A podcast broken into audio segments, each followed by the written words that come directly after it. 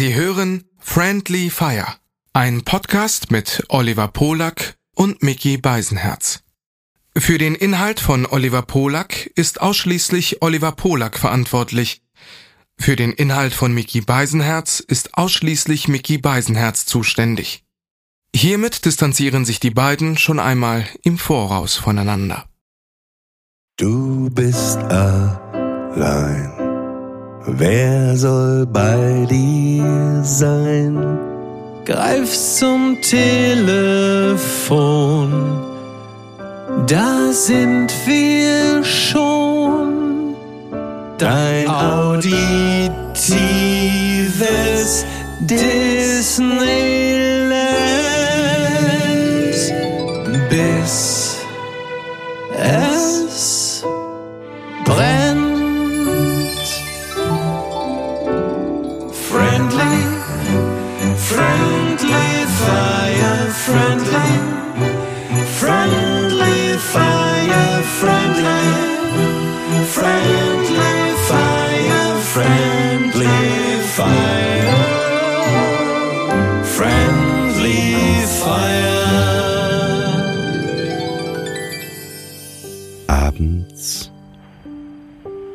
Strand.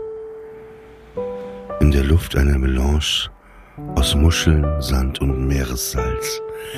Beseelt animiere ich die kleine Tochter, all das vor der Abreise ein letztes Mal bewusst aufzunehmen. Atme einmal tief ein. Sind wir hier beim Yoga? Die Kreatur wendet sich gegen ihren Schöpfer. Finde, das hast du, äh, speziell die Stimme meiner Tochter, hast du eigentlich relativ gut, hast du relativ gut hingekriegt. Ja, so war's. Äh, ja, das, da waren wir, da waren wir dann in, in Palma. Da standen wir dann abends. Da war es schon dunkel am Strand und ich wollte sie im Grunde genommen wie, wie als guter Vater wollte ich sie nur noch mal, so wie Niki es mit mir sonst macht, wenn sie an mich appelliert und sagt, nimm alles bewusst auf, wollte ich das meiner Tochter auch zukommen lassen. Sagte, atme tief ein und dann sagte sie zu mir, sind wir hier beim Yoga. So. Und dann dachte ich mir, also ich bin natürlich hat sie natürlich gut gesetzt, muss man sagen. Den habe ich nicht kommen sehen. Der traf mich äh, unvorbereitet, aber wie das für Kinder üblich ist, wenn sie dann merken, dass der Gag gut angekommen ist, hat sie danach natürlich nochmal acht verschiedene Variationen desselben Gags. Äh, die waren natürlich dann alle schon, die haben dann nicht mehr ganz so, aber naja. Ich sag die, die wird die, den ganzen Medienapparat irgendwann schon unterwandern und die wird auch, äh, auch äh, du bist der Schöpfer, aber sie wird dir die ganzen Jobs. Dann sagen die irgendwann beim Dschungelcamp, äh, nee, also äh, der ist jetzt ja auch schon alt, nee, sch- schick doch seine Tochter, die ist doch eh lustiger. Ja. Ja, Zum Schreiben, klar. das fände ich ja, ja, natürlich- zum Schreiben, gut, nicht, nicht, äh, nicht, äh, nicht als Cast. Nein, nein, äh, schon Ja, nicht zum ins Schreiben. Camp, weiß man, muss man sich ja Sorgen machen. Die würden dann sagen, nee, nee, der ist doch jetzt schon so alt und so. Die, schick mal die Tochter, die ist doch eh lustiger. Ja, und dann sitzt sie da neben dem mittlerweile 83-jährigen Olli Haas und ähm, muss dann da zusehen, dass der da irgendwie auch klarkommt. Ne? Das ist aber auch ein interessantes Thema. Es gibt, glaube ich, wirklich Eltern, Mhm. die ähm, eifersüchtig auf ihre Kinder manchmal sind. Ja. Also nicht so so eifersüchtig, aber so es ist so ein ich, ich mag das Wort irgendwie nicht so eifersüchtig hört sich Ja. so so gleich irgendwie immer fand ich immer ein ekliges Wort. Ja, es ist ja auch, ist ja auch kein, Also- ist ja kein schönes Wort. Ne? Ja, je, aber jealous, jealous hört sich ist gleich besser verpackt, finde ich das ja, Wort jealous. Nur, ja, aber, aber, aber ja, sicher, aber auch nur, wie, wie das ganz häufig ist, äh, mittlerweile so im, im, im deutschsprachigen Raum, dass man einfach äh, gewisse Worte vermeidet, äh, weil sie vielleicht in irgendeiner Art und Weise belastet sind und flüchtet sich dann in einen englischen Terminus, der aber im, im Grunde genommen genau dasselbe äh, bedeutet. So, das, das wird ja auch gerne mal benutzt. Und äh, ja, Eifersucht, ja, ne, das, klar, das, das gibt es natürlich auf jeden Fall. So ein Eifersucht, äh, also ein Stolz, der in so eine vielleicht Eifersucht, äh, äh, also äh, Eifersucht na ja, oder- oder man auch Neid, beneidet, ne. Neid, genau Neid. So, also das, das Wort das- ist jetzt, das ist, das ist, das Wort ist auf jeden Fall besser. Das hast du, das hast du sicherlich vor allen Dingen immer in Bereichen, wo es irgendwie um, um Talent geht oder ein besonderes Talent oder natürlich auch Schönheit, so der Klassiker. So hat, äh, ist Heidi Klum neidisch auf ihre Tochter, weil die jetzt äh, natürlich jünger ist und ähm, schöner ist ja, äh, liegt ja im Auge des Betrachters, aber jünger ist sie auf auf jeden Fall, ist es dann so oder ist dann oder ist der Musiker Vater möglicherweise neidisch auf seinen Musikersohn, weil der plötzlich erfolgreicher ist, als er es jemals war? Oder der Bruder, habe ich jetzt gesehen, äh, das wusste ich gar nicht. Mick Jagger hat einen Bruder. Chris Jagger. Ja, ja, das wusste ich gar nicht. Aber da dachte Ja. ich mir nämlich auch, da habe ich mir so die Frage gestellt, hey, wenn ich auch Musik machen würde, Ja. so, so Platten und so, äh, und mein Bruder wäre aber eben Mick Jagger, ne? Mhm, ja. Ob man da, äh, ob man, schwer. äh, ob, nee, ob- da habe ich mich wirklich gefragt, ist, kannst du das wirklich außen vor lassen, sagen, ja, nee, das sind einfach zwei verschiedene Dinge oder oder schwer, denkst du ne? denkst du manchmal, ja, ich ich habe es mich gefragt, ich will nicht drüber urteilen jetzt sagen, das ist jetzt so, Also Chris Jagger, Chris Jagger spielt unter anderem ein Akustikgitarren-Solo auf der 89er Platte der Stones, auf der Steel Wheels Platte, bei dem sehr, sehr großartigen Song Almost Hear You Cry. Und da spielt Chris Jagger ein wirklich sehr, sehr schönes Akustikgitarren-Solo. Das heißt, es gab also auch durchaus musikalische äh, Verbandelungen. Genauso ähm, wie, das, den wirst du ja wahrscheinlich auch kennen, Frank Stallone, den Bruder von Sylvester Stallone.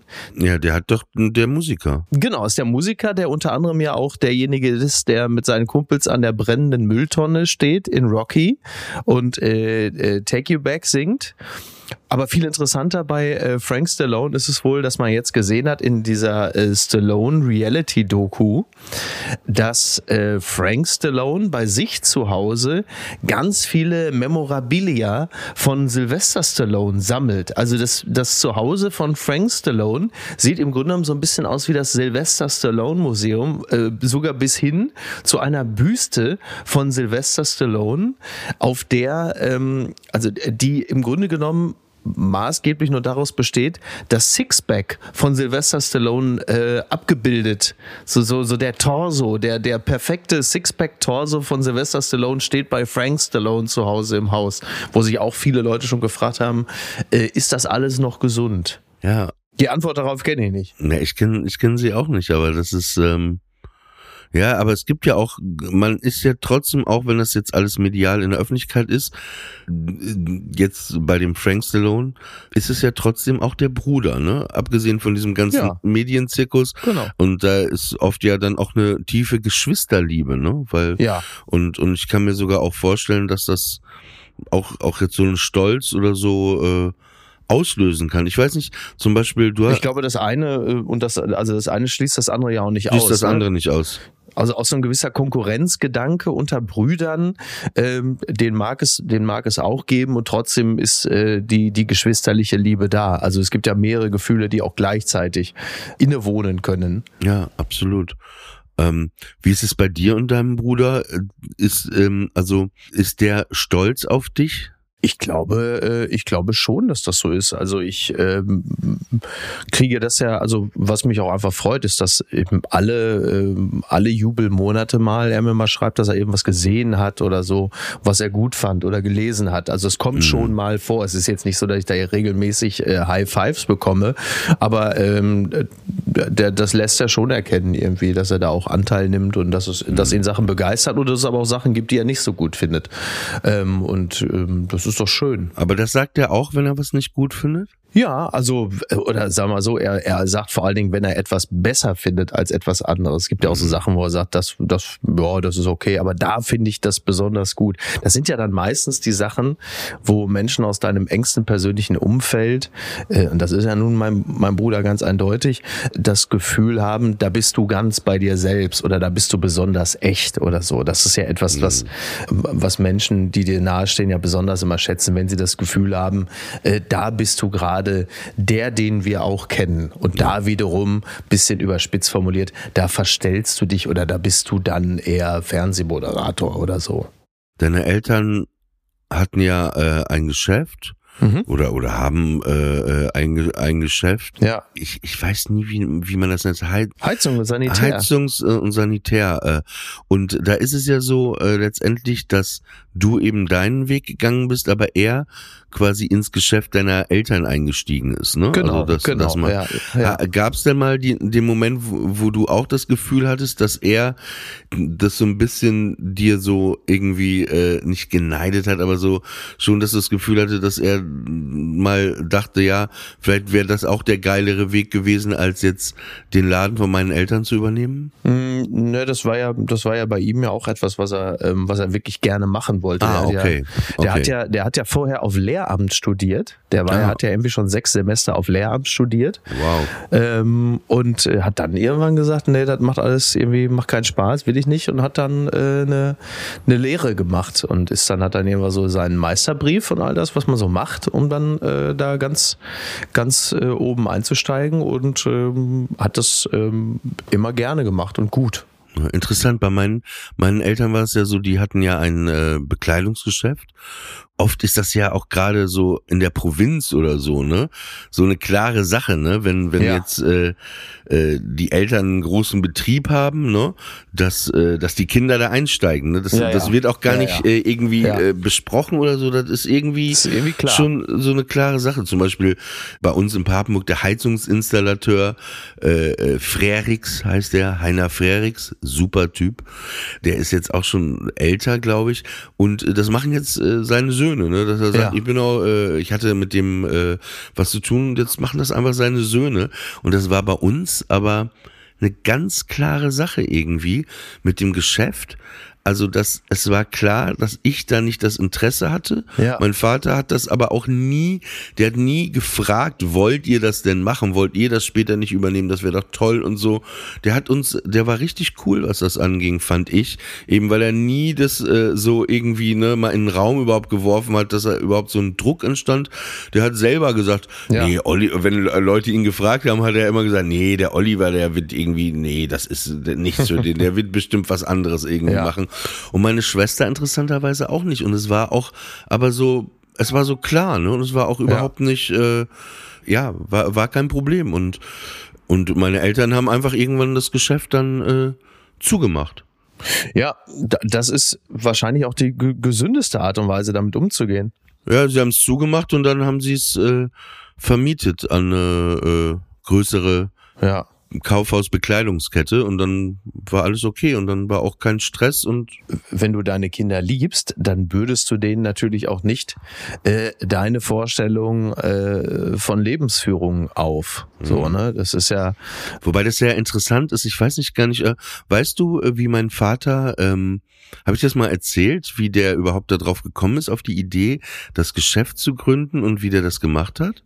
Ich überlege gerade, hat er nicht irgendwie Textilien überall irgendwie erstmal eingesammelt oder so? Ja, genau. Das war ja so, das war so, ähm, äh, nachdem er eben äh, sieben Jahre in Gefangenschaft der Nationalsozialisten war und dann nach Papenburg zurückkam, musste er auch das Haus ja wieder zurückkaufen. Ja. Also die wurden ja enteignet. Das ist ja auch absurd. Ist auch ne? Das absurd, eigene, ja, ja, das eigene Haus. Und äh, das war dann auch so, als meine Tante kam nämlich vor ihm dann äh, aus dem KZ zurück und dann ist sie dann mit, ich weiß nicht, mit Polizisten oder so zu dem Haus. Äh, Und da wohnten dann andere Leute in ihrem Ja. Haus quasi, in ihrem Ja. Elternhaus. Und dann mussten die aber auch raus und äh, dann musste meine Tante, hat sie mir mal erzählt, in das Haus gehen und auf die Möbelstücke zeigen, ne, die denen gehörten auch vorher, ne? Das Ja. hier, das ist unser Tisch, das ist unser Schrank, das ist unseres. Naja, und dann kam mein Vater irgendwann auch zurück und meine Tante ist dann ja nach Amerika ausgewandert. Aber ganz kurze Frage bitte, ja. Ja. Wie kann man denn etwas, also A, also erstmal wie das sein kann, dass man das, was einem gehört hat, man wieder zurückkaufen muss, das sei jetzt mal kurz mal beiseite. Ähm, aber welche finanziellen Möglichkeiten waren denn überhaupt da, das Haus überhaupt mal eben so zurückzukaufen? Ich weiß nicht, wie es war, aber es, es wurde irgendwie geregelt. Okay, So. Aber, aber okay. es war, es war, ich habe mir auch immer die Frage gestellt, wie absurd ist das wieder zurück, aber er Ja. musste das wirklich. Ja, vor allem, weil es ja anerkanntes Unrecht, also zu den, nach dem Krieg ist es ja irgendwann anerkanntes Unrecht gewesen. Und äh, trotzdem äh, sagt man, ja, das ist richtig, das war unrechtmäßig, aber äh, äh, ihr müsst es trotzdem wieder zurückkaufen. Das ist ja irgendwie das, das, das beißt sich ja so ein bisschen. Das passt ja, ja, ja, nicht ja ganz ich, zusammen. ich glaube, ich, ich, ich will jetzt nicht un, ich glaube, weil, als denen das weggenommen wurde, ich, vielleicht haben die dafür ein bisschen Geld oder so bekommen. Ich weiß Mhm. es nicht mehr. Okay, Aber es okay. war auf jeden Fall ein Fakt. Ich habe mich auch immer gewundert, ne, Ja. weil ich auch genauso wie du dachte, hä, warum muss man es denn zurückkaufen? Das gehört euch doch. Ja, richtig. Genau, aber das äh, kann ich nochmal nachfragen. Auf jeden Fall. Und dann, äh, äh, mein Vater konnte ja nicht nach Amerika einreisen, weil er äh, zu krank war und die Amis Ja. ihn nicht einreisen lassen haben. Und dann saß er halt in Papenburg und hat äh, ja, erstmal hat er zwei Jahre ist er einfach nur fischen gegangen, ne? Äh, Also einfach einfach angeln, fischen. Ja. ja. Und äh, Nee, und dann hat er irgendwie, der musste ja irgendwas machen und dann hat, ist ihm aufgefallen, dass die Leute nach dem äh, Krieg nichts, nicht mehr viel Kleidung und so hatten, ne? Und Stoffe. Und dann ist er immer äh, nach Meppen mit dem Zug, hat, er hatte so ein Fahrrad mit so einem Korb vorne dran, das hat er auf den Zug geworfen.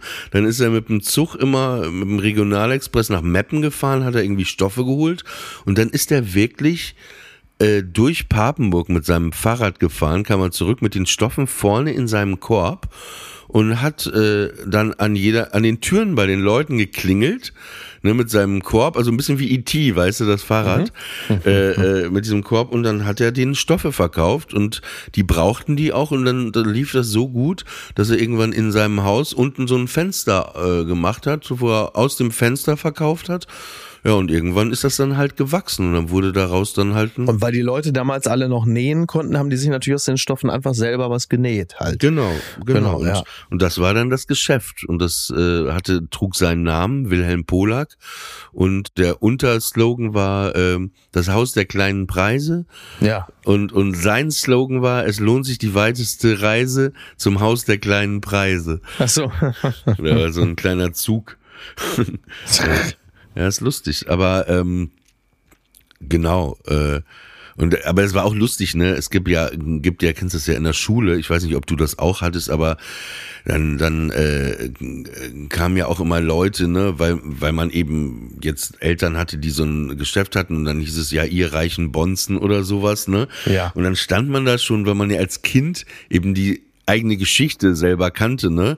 Man Ja. stand da irgendwie immer nur, dachte, hat innerlich auch nur mit dem Kopf geschüttelt, ne? Also weil, weil, du weißt, was ich meine, ne? Ja, also ja. so dieses, Ja. so, äh, ja. Interessant. Nee, aber das ist, äh, aber ja, ist äh, interessant, aber ich bin ähm, auch, äh, also für mich unvorstellbar, äh, heute in Papenburg zu leben. Wieder. Ich weiß nicht, wie geht's dir? Könntest du dir vorstellen, wirklich so richtig in Henrichenburg zu leben? Ich glaube, das, also jetzt, jetzt dauerhaft die ganze Zeit, ähm, also es hängt ja mal, hängt ja mal davon ab. Ich glaube, äh, grundsätzlich ist das absolut denkbar, aber immer unter der Voraussetzung natürlich auch immer wieder mal weg zu sein, weil das das ist das ist ja der das ist ja der zentrale Faktor. Ich habe ja ich äh, bin ja quasi äh, ich, ich gehe ja bis zum gewissen Stück ja wieder äh, zurück in mein Heimatdorf, weil ich ja auf Omas Etage bin. Aber das ist natürlich immer nur verbunden mit der Gewissheit, dann auch wieder weg sein zu können. So, und ich glaube, da, da liegt der Zauber des Ganzen drin. Also wissend, dass ich immer wieder irgendwohin los kann, wäre das wahrscheinlich alles gar nicht so ein, wäre das, wäre das durchaus denkbar. Aber dauerhaft, also einfach wissend, du bist jetzt halt einfach jede, jeden Tag hier, äh, jeden Monat, jedes Jahr, einfach dauerhaft und bist nirgendwo anders. Also mal, vielleicht mal ab und zu mal in die nächstgrößere Stadt zu fahren. Das kann ich mir natürlich jetzt nicht mehr vorstellen, weil ich dafür einfach zu viel äh, überall in der Gegend unterwegs bin und es auch wirklich äh, gerne bin. Ich liebe das ja und ich fühle mich ja auch in vielen Städten äh, sehr zu Hause und würde darauf nicht verzichten wollen. Aber generell ist das natürlich äh, nett in meinem Heimatdorf. So, das schon. Wie war das denn mit deinem Papa? Hat der das äh, selber eröffnet oder hatten, hatte sein nee, nee, nee, Vater? das hat, das hat er, das hat er quasi von seinem äh, Schwiegervater, dem Vater meiner Mutter, äh, übernommen. Der auch, also mein mein Opa, der war damals ja auch noch mit in dem Geschäft. Das war ja der sogenannte de, der Meister. So, das ist ja auch immer so interessant. Die haben ja nun wirklich von meinem Opa du geredet. brauchst immer einen Meister, ne? Ja, du brauchst einen Meister für ein Handwerk, also für einen Handwerksbetrieb, der auch ausbildet. Ne, da brauchst du, brauchst du, musst du einen Meisterbrief haben. Ähm, ich glaube, wenn du sonst einen Betrieb gründen willst, brauchst du wahrscheinlich noch nicht mal einen Meisterbrief. Weiß ich nicht, glaube ich aber nicht. Aber wenn du auszubildest, also wenn du, wenn du Auszubildende hast und ausbildest, dann brauchst du einen.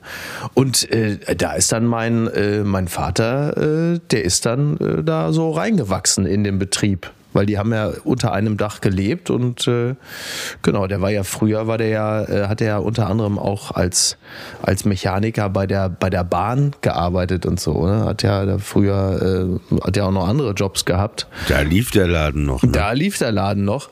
Und dann äh, irgendwann ging es dann rüber in den, äh, in den Betrieb seines Schwiegervaters und dann äh, war er dann irgendwann da der Chef. So, wie das dann so läuft. Aber erstmal willkommen zu einer neuen Folge Ja. von Friendly Fire mit Mickey Beisenherz und mir, Oliver Polak.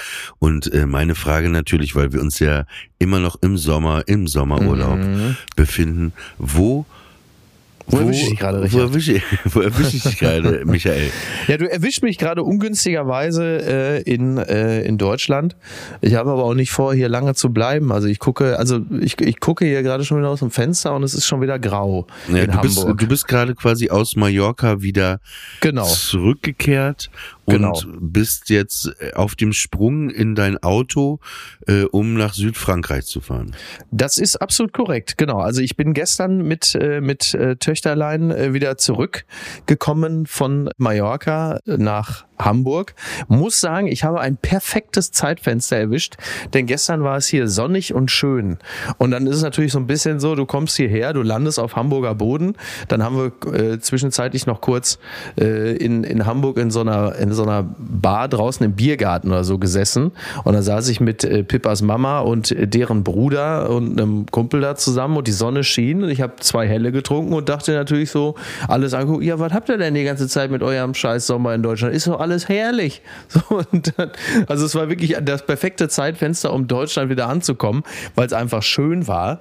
Aber heute Morgen ist es hier schon wieder eher grau und ähm, ich, ich habe jetzt nicht den Blues. Aber es ist schon so, dass ich denke, ach, also jetzt hier bleiben möchte ich auch nicht unbedingt. Ich muss mal, ich muss mal gleich mal, also wenn wir hier fertig sind, muss ich Pippas Mama mal anschreiben, mal fragen, ob unsere Tochter heute den Blues hat. Denn die war tatsächlich fast vier Wochen nur auf den Balearen. Die war ja wechselweise erst mit mir auf Ibiza, dann war sie mit ihrer Mutter auf Mallorca und dann irgendwann kam der Alte eingeflogen, hat übernommen und dann war sie nochmal mit dem Vater eine Woche auf Mallorca. Die weiß gar nicht mehr, wie, die weiß gar nicht mehr, wie Deutschland funktioniert, glaube ich. Die ist ja einfach fast vier Wochen da gewesen. Aber ist doch herrlich. Das Was für ein privilegiertes Dasein. Wo- Wollte wollte ich gerade sagen, das, es gibt doch nichts Schöneres. Ich fand das auch früher toll. Wir waren dann, äh, früher fand ich das noch schön, auf Sylt zu sein, ja. äh, auf Ja. jeden Fall.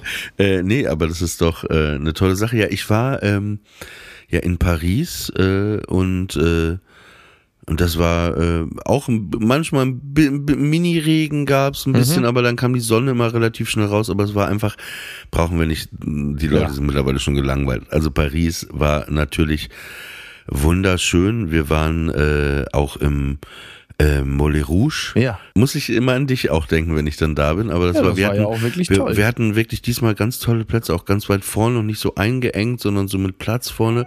Und äh, die Schlangen sind äh, nicht mehr da. Da ist doch dieses, das ist doch diese Stelle, Ja, wo dieses stimmt, riesige stimmt, stimmt. Wasserbecken hochfährt. Ich weiß, und ja. Also die Frau springt noch rein, schwimmt da rum, aber es sind keine Schlangen mehr da. Naja, das, das, äh, das haben wieder diese verdammten Tierschützer kaputt gemacht, ne? Nein, aber ich glaube, also ich, ich bin ja eh kein Fan von Schlangen. Ich war ganz froh, dass die Schlangen nicht, Schlangen nicht mehr da waren.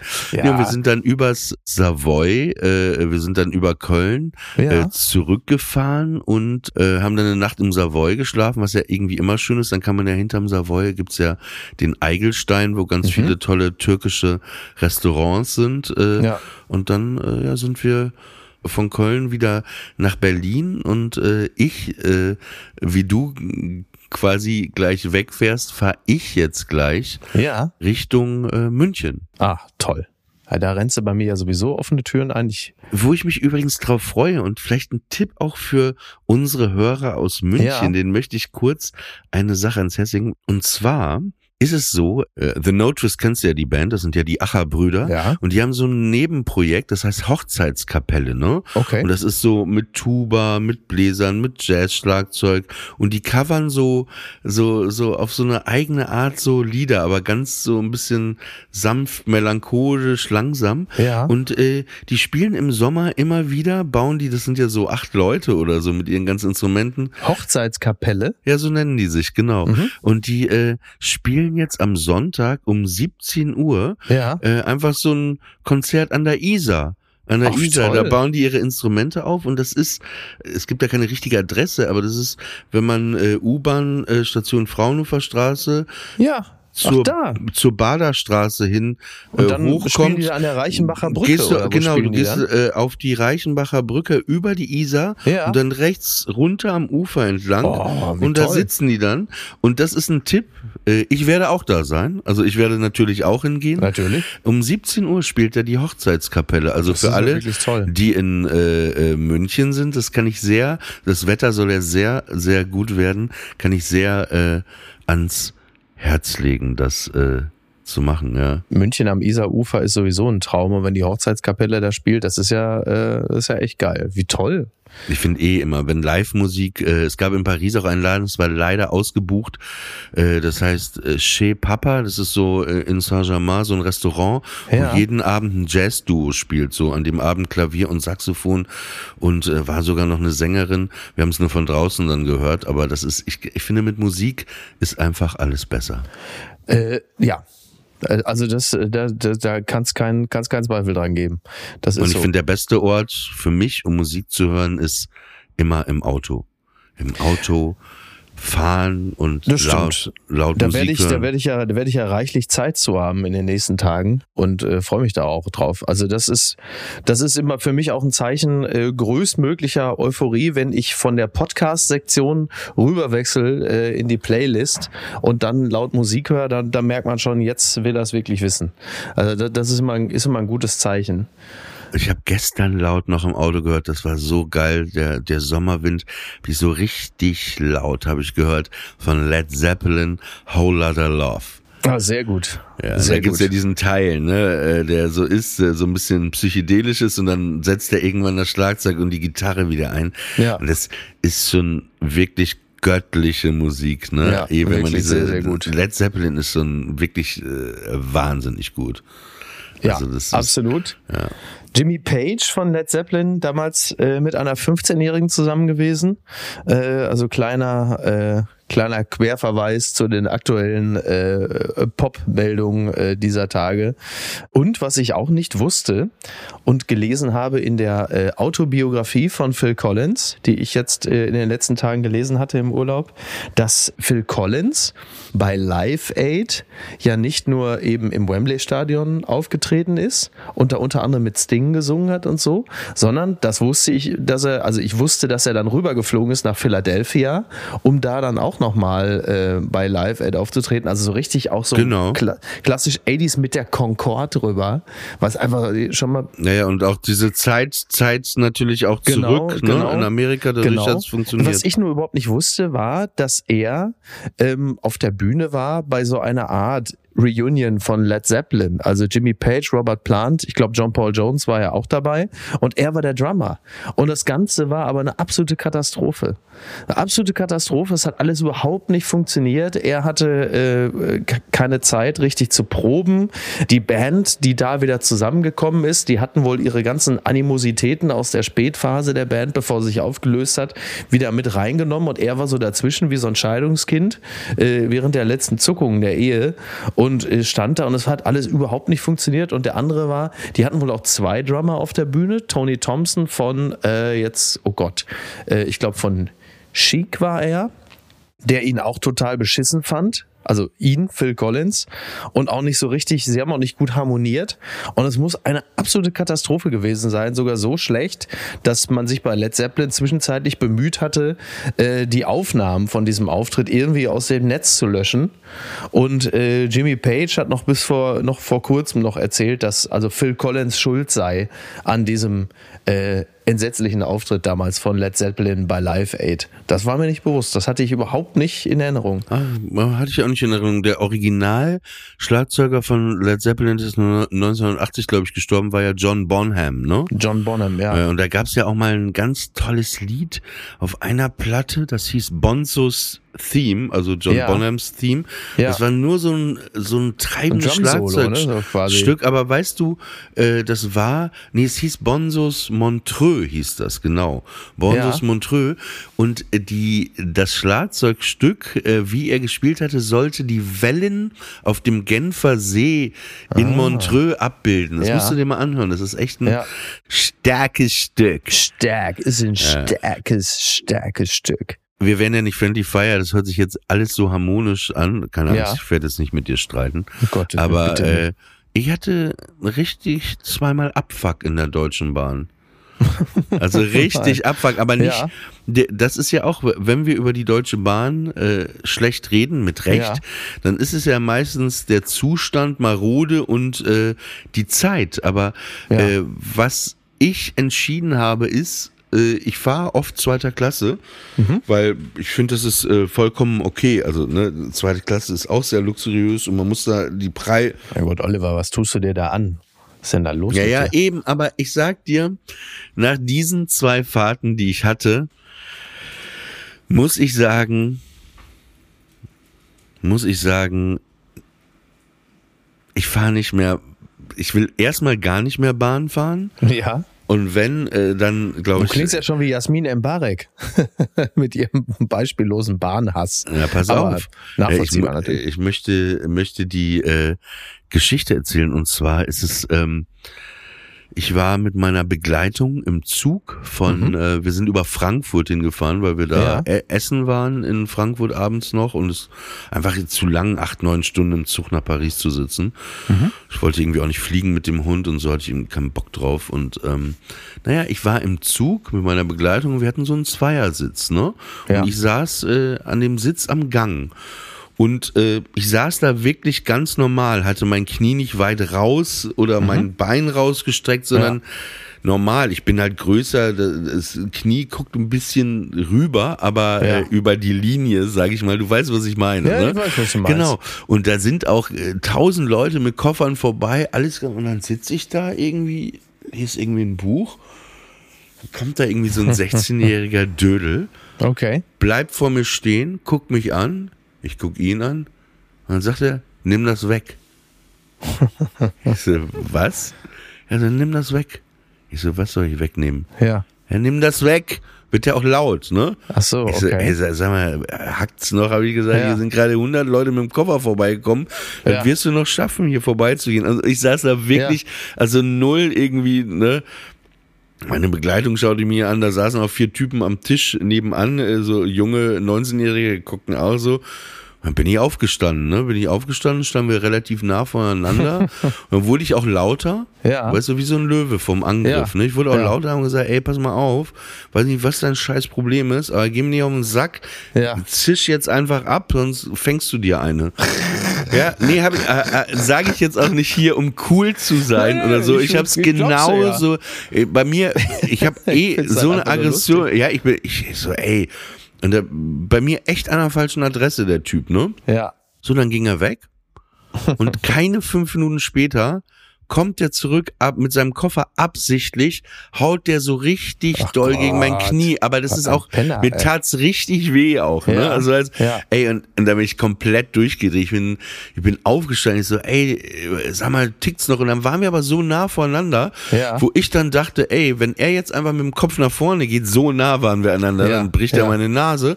Und dann dachte ich, ja, dem muss ich zuvorkommen. Und dann habe ich ihm, weil er mir zu nah war, ich sagte ihm auch, geh mal ein bisschen weiter weg. Hat er nicht gemacht. Dann Ja. habe ich ihm so einen Kick gegeben, so mit meinen beiden, meinen beiden Händen. Und Ja. dann ist er halt komplett über seinen Koffer und lag dann im Gang. Und dann wollte er nochmal wieder hoch und habe ich ihm nochmal einen Kick gegeben, dann ist er wieder hingeflogen. Wirklich? Und dann, ja, und dann lag, Aber ja, was war- du denn da in der Bahn? Das ist ja, ey, unglaublich. nee, der Typ, der hörte nicht auf. Es ist jetzt nicht, ich, ich, ich fang, es war wie eine Notwehr, weißt du, ich Ja. gehe ja nicht auf Leute irgendwie äh, und verprügel irgendwelche Leute. Der Typ war einfach, äh, weißt du, einfach Ja. halt, halt einfach Abstand. Und wenn du keinen Abstand unterhältst, dann fängst du dir halt ein paar. Dann lag er da und dann war natürlich im Abteil, ne? Dann gab es ein paar, die sagten, ja, hör doch jetzt auf und dann ein paar fingen dann an, mich so anzugreifen, ja, weil ich so, so hart mit ihm geredet habe dann auch, Ja. ne? Und dann äh, irgendein Denunziant muss dann die Schaffner gerufen haben. Äh, waren Franzosen, ne? Dann kamen Ja. die Schaffner rein äh, und dann sagten die, er soll sofort rauskommen mit in diesen Zwischenteil zwischen den beiden Waggons. Ja. Und dann äh, riefen mich dann die Schaffner auch und ich bin dann erstmal hingegangen. Also sie ne? haben dann und erstmal die Situation versucht, quasi ja, also und dann, in Einzelgesprächen dann, ja, zu und der hat dann nur Müll geredet und so und dann haben die Schaffner ihm aber auch gesagt, dass er jetzt mal die Schnauze halten soll, ne? Weil Okay. er hat ja schon Ja. geredet. Dann habe ich das ganz locker erzählt, was passiert ist und meinte auch, äh, pass auf, äh, könnt äh, meine Begleitung fragen, da sitzen vier Jungen, die haben das alles mitgekriegt, ne? Er labert hier einfach Ja. Scheiße. Und dann haben die halt gesagt so äh, zu ihm so, er muss das Abteil verlassen, er muss in ein anderes Abteil gehen. Ne? So, ja, weil die wollten Ja. einfach Ru Ruhe. Ja. Ich habe mich hingesetzt und dann hat er sich auf seinen Platz wieder gesetzt, sich geweigert. Ne? Und dann alle im Abteil, jetzt geh doch, Mann, du hast ja schon genug Ärger gemacht. Einfach so ein Chaos. Und dann wollte er nicht gehen und dann haben, hat der Schaffner so französisch, äh, äh, so, so äh, auf Englisch, so, der eine gesagt, äh, so, wenn er jetzt nicht aufsteht, dann ist der äh, nächste Halt ist dann sein Ausstieg. Und dann ist er mürrisch, hat das äh, Abteil. Abteil dann verlassen. Das ist ein Zirkus, ey. Wirklich. Wahnsinn. Ein Und dann, Stress. und es war wirklich Stress, ne? Es war irgendwie war es okay, ne? Äh, äh, und aber wirklich ein richtiges Arschloch, ne? So ein richtig, Ja. also wirklich Psycho, Was sind komplett das denn für Psycho. Leute, ne? Ja, und dann auf der Rückfahrt von Köln Stimmt, die kommt ja auch noch. Ja. Köln, Köln nach Berlin. Dann war das so, meine Begleitung saß auf so einem Zweiersitz und ich auf dem genau gegenüberliegenden Zweiersitz mit dem Hund. Und ich saß auf dem Platz, wo ich wusste auch, dass der ab Hamm reserviert ist. Und dann dachte ich, Ja. dann gehe ich rüber, äh, sitz bei meiner Begleitung und äh, dann bin ich nur eingepennt und dann wachte ich auf und dann hatte sich einfach jemand neben meine Begleitung gesetzt und sie hatte da nicht so schnell geschaltet, schaltet und ja. Äh, naja. Und dann kam da so eine Studentin, so mit, es waren jetzt nicht richtige Dreadlocks, aber es war so, äh, so, so eine, äh, naja, äh, irgendwie, es ging schon in so eine Richtung. Ja. Und dann sitze ich da so gerade aufgewacht und wirklich in diesem Ton. Äh, das ist mein Platz, den habe ich reserviert. Stehen Sie bitte auf. Ich so, Ah. ey, Das hat man Und- besonders gern, ne? ey, ich sag dir wirklich, ne, ich pack's nicht mehr. Ich pack es nicht mehr. Wirklich, du sitzt da, äh, ich habe gesagt, ja, ist überhaupt kein Problem. Geben Sie mir eine Sekunde, ich pack hier nur meine Ja. Sachen zusammen. Und der Hund saß halt neben mir, Ja. ne? Also auf dem Platz, Ja. den sie nicht reserviert hatte. So. Und ich habe da meine Sachen zusammengepackt, stehe da im Gang, wusste nicht, wo ich mich hinsetzen soll, ne? Und dann sagt sie zu mir in so einem Ton auch, na ja, hier in Hamm kommt ja noch ein anderer Zug äh, äh, dazu, dann kannst du ja dahin gehen. Okay. Vielen Dank für den so- äh, Tipp, aber Ja, genau, genau, genau, das habe ich, ich so, ich, ich und dann ist echt mein Kragen geplatzt wieder. Und ich so, was soll ich mit der Info? Habe ich Ja. gefragt. Was ist das für eine Info? Ja, da ist ein anderer Zug. Da ist, ich so, ey, ich habe hier jemanden dabei, dann habe ich den Hund noch dabei. Äh, wie soll ich denn jetzt so schnell von hier in den anderen Zug rennen? Warum gehst Ja. du denn nicht einfach in einen anderen Ja. Zug? Ne? Wenn das, Ja. wenn das so easy ist. Und dann, na, ich habe ja hier reserviert, ne? Ich so, ja, ey, komm, geh mir einmal nicht auf den Sack, sei einfach still und es ist echt gut, ne? Ja, und außerdem fing sie dann an, ich habe eine Hundeallergie, ich habe oh Asthma. Gott, natürlich. Ich so, ja, das ist ja nicht mein Problem. Der Hund hat auch reserviert, habe ich gesagt. Ja. Und dann, äh, ja, aber äh, dann werden Sie schon sehen, was passiert, wenn ich dann äh, am Asthmaanfall sterbe. Und dann habe ich ganz locker gesagt, na ja, da müssen wir ja nicht mehr regeln. Wenn du tot bist, bist du tot, ne? Das ist richtig, dann hat sich das auf jeden Fall erledigt. Und dann eine andere Frau schaltet sich ein. Das kann man aber auch im freundlicheren Ton sagen. Zu dir, oder was? Ja, und da meinte ich, so. in dem Ton, in dem Sie gerade mit mir sprechen, ey, dann ging es da richtig zur Sache. Was ist denn da immer los? Und dann habe ich irgendwie einen anderen Platz gefunden und dann war da so ein anderer Typ, der vor mir saß, so ein älterer Typ, und dann habe ich genießt, ne? Ja, oh je. Einfach nur genießt. Und dann drehte er sich um, schüttelte nur den Kopf, ne? Und so, ja, muss sowas denn sein? Und brabbelte sowas vor sich hin. Ich dachte, ey, seid ihr alle, habt ihr alle jetzt Lack gesoffen? Seid ihr komplett irre?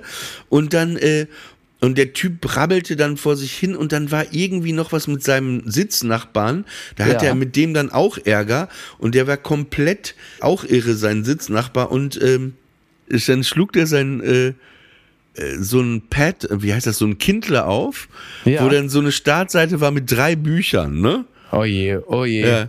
Und dann war das, ey, der Typ, dann sah ich nur ein Buchcover, Der grillende Killer, das zweite Echo der Gewalt und dann Okay. 1975 der Roman, wo ich dachte, ja, okay, keine weiteren Fragen, euer Ehren, echt. Also Der alles grillende Killer finde ich auch gut. Ja, aber wirklich, ne? aber das passte so. Der Typ war so komplett. Äh, Gott, was sind das denn für Leute, ey? Du solltest wirklich, also ich mach mir also, du solltest einfach wirklich nicht mehr von zu Hause auch weg. Also, ja. das ist ja, du hast ja egal, ob du jetzt Air France oder Deutsche Bahn, du hast ja irgendwo auch, Ja, ne? und dann sagte sie auch, dann sagte, genau, dann fällt mir noch ein, dann sagte sie noch, und außerdem muss ihr Hund in eine Box, ne, sagte sie dann auch noch. Ich so, ey, wo sind wir jetzt hier gelandet? Bei der Deutschen Bahn Box. Hunde, Hundetransportregeln, Academy, Beförderungsbedingungen, ey. Es war wirklich, also, und da dachte ich, ey, ich, und deswegen, ich fahre mit dem Auto nach München. Ja. Ich pack's nicht. Also ich pack, also ich pack's, ich, ich, Ja. ich pack's.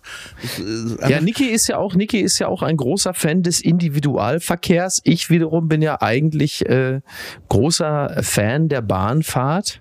Ähm, Meine sind auch für gewöhnlich etwas weniger aufregend als deine, stelle ich immer wieder fest. Aber ähm, jetzt auf dem, ich bin ja tatsächlich, ich mache mich ja morgen vom Acker, fahre von Hamburg über Henrichenburg, also einmal in der Heimat Hallo sagen, dann ähm, nach Paris und dann weiter von Paris Richtung Biarritz und muss mal gucken, äh, welcher Ort auf der Strecke von Paris nach Biarritz noch schön ist. Also da ist wirklich in diesem Falle äh, der Weg das Ziel, wie man so schön sagt.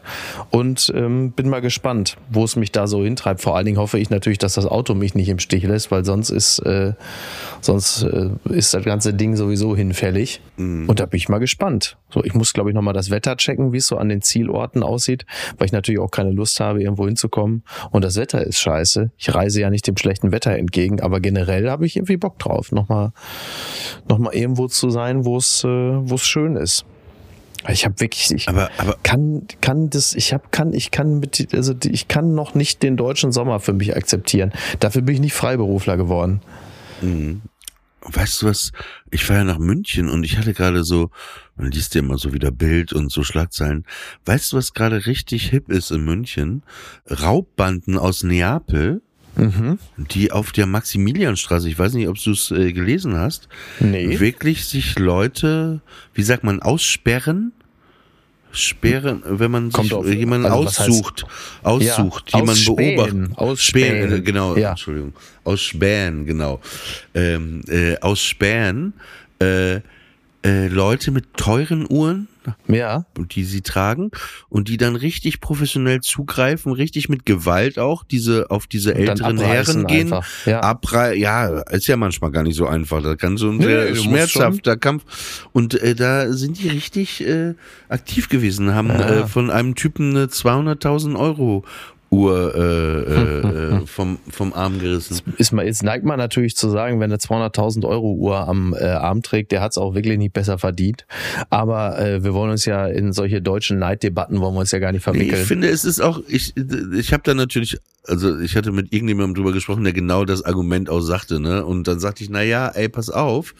Also ich finde, es sollte schon jedem so grundsätzlich überlassen sein, ne? Ja. Wenn, wenn, wenn er, wenn er sein Absolut. Geld verdient, kann er Genau. machen damit, was er will. Aber Ja. ich würde selber nicht äh, weil ich genau vor sowas Schiss auch hätte. Ist ja genauso, wenn du einfach einen super teuren Lamborghini oder so hast, den lässt du ja auch nicht einfach einen Abend Wie heißt das? Lamborghini oder was? Lamborghini, heißt das nicht Lamborghini? Lamborghini. Weil durch das GH ist Für es mich kein ist J, Lambo in Papenburg haben wir Lamborghini Das gesagt. stimmt, in und aussperren Lamborghini und gesagt. aussperren, aussperren und Lamborghini. Ausgesperrt im Lamborghini. Ausgespäht im Lamborghini muss es eigentlich heißen. Äh, auf jeden Fall, ähm, ich, ich, ich hätte immer Schiss einfach auch, dass genau sowas passiert. Ne? Das Ja, ist ja. so, so, ich würde auch, früher, weißt du, hatten wir Nokias, oh Gott, jetzt hasse ich mich selber dafür, dass ich schon so früher rede, hatte man Nokias, die irgendwie vielleicht höchstens 100 oder 150 Euro gekostet hätten. Ne? Ja. Also, aber die Kids heute haben dann ja auch irgendwie iPhones, die 1000, 1500 Euro. Genau. Und klar, das lohnt sich dann auch mal so jemanden zu überfallen. Absolut. Ne? Absolut. Ja, vor allen Dingen diese diese Uhren, äh, diese 200.000 Euro Uhren. Also ich habe ja ich habe ja nun bekanntermaßen ja grundsätzlich ein großes Verständnis für äh, äh, Verschwendung und äh, Luxus. So, da kann ich ja alles bis zum gewissen Grad nachvollziehen. Äh, das Problem, was ich immer habe mit diesen 200.000 Euro Uhren, das sind ja meistens die von, ich weiß jetzt nicht, wie der wie der äh, Hersteller äh, sich richtig ausspricht. Ist es Richard Mill oder ist es Richard Mille? Weil der, also Richard Mille, ja, passt ja auch schon, Mille, äh, passt ja super. Das ist, sind ja so Uhren, die sind ja speziell bei äh, Bestverdienern sehr beliebt, also so Profifußballer oder was weiß ich, DJs. Und dann gi- gilt es ja, irgendwann gehört es ja zum guten Ton, so ein Ding zu haben. Also man hat sich ja so hochgeschraubt. Also da ist ja, Rolex ist ja eher so fürs Prekariat. Ähm, damit gibt man sich ja eher so als jemand zu erkennen, der so, also sehr stark von der sozialen Abschmelzung betroffen ist. Und diese Uhren wiederum, die kosten ja so 250.000. Die sind aber nach allen ästhetischen Kriterien einfach wirklich pottenhässlich. Also Rolex-Uhren beispielsweise, da gibt es ja wirklich viele Modelle, die sind einfach schön. Die sind nach allem ästhetischen Empfinden einfach schön. Die sehen gut aus. Da kann ich noch am ehesten sagen, ja, kann ich verstehen, dass man da sagt, komm, ich habe das Geld, die hole ich mir. Aber diese Uhren, die sind einfach potte. Das ist also für mich wirklich so wie des Kaisers neue Kleider. Man hat sich halt einfach, wie bei allen Dingen, die in unserer Gesellschaft von Wert sind, einfach darauf verständigt, dass es so und so viel Geld wert ist. Aber es ist nach allen ästhetischen Standards einfach eine pottenhässliche Kackuhr, die aussieht, als hättest du die irgendwo gegenüber von Bijou Brigitte in der Gütersloher Fußgängerzone gekauft. Und äh, und ein schönes Beispiel, äh, wie sowas verrutschen kann, äh, hat man ja immer an Chico, unserem Lotto-Millionär aus Dortmund, der sich natürlich jetzt eine die Square Jeans nach der anderen kauft, plus irgendwelche Balenciaga äh, Downjacken. Und Chico hat ja auch wirklich das absolute Talent, Kleidung äh, für ungefähr 8000 Euro am Leib zu tragen, die er aber durch seine ganz eigene Art so trägt, als hätte es summa summarum äh, 32,80 Euro gekostet. Also ist auch ein Talent, muss man auch mal einfach mal sagen. Muss man auch Aber noch eine letzte Frage, und zwar, Ja, äh, wo wir gerade über Raubüberfälle und Klauen sprechen. ja. Hast du äh, schon mal geklaut in deinem Leben? Ich habe lediglich mal einen Salzstreuer in einem Hotel in Südspanien geklaut. Das ist das Einzige, was ich je geklaut habe. Ich habe nie geklaut. Ich, ich habe, also grundsätzlich war Klauen für mich ein Tabu. Es gab auch für mich gar keinen Anlass, weil ich zu Hause, sage ich mal, einen vollen Kühlschrank hatte. Der war nicht so Ja. bestückt, wie ich es mir gewünscht habe, weil meine Mutter halt bestimmt hat, was da drin ist. Richtig. Äh, äh, es gab bei uns zum Beispiel auch keine Süßgetränke, auch keine so. Ne? Bei uns gab es wirklich nur Wasser. Ja. Aber ich habe nie geklaut, aber ich weiß noch, als wir so in der Grundschule waren, dann sind dann äh, immer nach der Schule sind die dann zum äh, CK, Zentrales Kaufhaus Papenburg. Ja. Und da gab es eine Süßigkeitenabteilung und dann äh, sind die da immerhin, um Süßigkeiten zu klauen, so ein paar, paar Jungs. Aber ich bin immer, war vielleicht uncool, ich bin immer draußen stehen geblieben. Ich, Mhm. ich wollte das einfach nicht, weil ich, ich, ich erstmal wollte ich es nicht, aber ich hätte auch viel zu viel Schiss gehabt, Ja. erwischt zu werden. Ne? Ja, kann ich total gut verstehen. Für mich wäre das auch der Horror der gewesen. blanke Horror. Aber ich habe einmal, ich gebe zu, ich habe einmal richtig was Wertvolles geklaut. Aber unbewusst, pass auf. Ich habe in Köln gelebt, ja, ich habe in Köln gelebt und äh, Joshkun war nachmittags da und wir haben irgendwie einen jo Joint geraucht und ich war Ja. dicht wie ein Eichhörnchen, wollte aber zum Hurricane Festival fahren. Und dann dachte ich, ach scheiße, ich wollte mir ja noch ein Zelt kaufen, ne? Und dann bin ich total dicht äh, zum Karstadt, ne? Äh, da war da irgendwo auch Apostelstraße, keine Ahnung, Schildergasse, bin ich da hingelatscht, oben aber oh, ein tolles Zelt, das hat auch irgendwie drei oder 400 Euro gekostet, da dachte ich, ja komm, dann habe ich einmal ein gutes Zelt, ja und dann ähm, kam ich zu Hause an und dann, weißt du, wenn man so vor sich hin denkt, Ja, ja. ne? Äh, an welcher Kasse hast du das denn bezahlt? und dann fiel mir auf, scheiße, ich war so dicht, ne, so bekifft, dass ich einfach, ich bin da einfach rausgelaufen mit dem Zelt, habe vergessen zu zahlen. Ich gebe aber zu, ich war so bekifft. Ich bin dann einfach nur nach oben gegangen, habe mich ins Bett gelegt. Ich war viel zu zu faul und zu dicht, dass ich jetzt nochmal zu Karstadt hätte gehen können. Und dann habe ich gesagt, komm. Ja, aber ist ein, ist ein guter, also äh, Ich ist schwöre dir, es, Beleg ja, dafür, ja, aber dass man, wenn man das alles mit einer gewissen Selbstverständlichkeit macht, dann fällt man natürlich am allerwenigsten auf. Ne? Das ist ja der, das ist Also, ja der Trick. Ja, aber Ja, ich, ja. wie gesagt, ich, ich, ich war dann einfach zu faul. Ich bin dann auch am nächsten Morgen irgendwie direkt zum Festival, sonst hätte ich vielleicht sogar nochmal gesagt, komm, ich gehe das Ja, aber wenn es dann gut gegangen ist, ist ja gut. Und man hatte Karstadt damals gegenüber ja auch kein schlechtes Gewissen, weil es war ja ein großes, profitables Unternehmen. Heutzutage, Ja, heutzutage wird man es ja nicht mehr machen, weil man das Gefühl hätte, man hätte einem Obdachlosen äh, 70 Cent aus dem Becher geklaut. Ne? Das ist, äh, Ja, das ist das ist der Unterschied. Schönes Schlusswort für unsere Folge. Ja, dann wünsche ich dir eine gute Reise über Paris Ja, vielen Dank. nach äh, Südfrankreich. Toi, toi, toi. Ich wünsche mir keinen Stau. Und ähm, ja, ich wünsche mir, dass du natürlich ins Café de Flor gehst, einen Kaffee trinkst äh, und dann rüber in die Brasserie Lip. Könnte ich, halte ich für machbar. Hätte ich Bock drauf. Aber die musst du dann auch grüßen, ne? Die kennen uns ja, ne? Ja, das mache ich. Das mache ich. Arthur und Mr. Pollack. Und euch natürlich auch einen schönen Sommer, ein schönes Restwochenende, eine gute Woche, ein wunderbares Leben. Mickey Beisenherz, Oliver Pollack.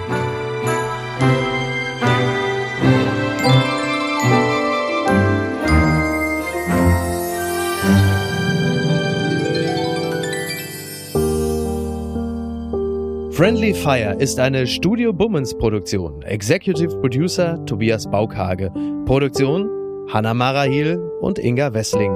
Ton und Schnitt Konstantin Lange. Und einen besonderen Dank an Aerobik für die Musik und an den lieben Edin Hasanovic für das Entree.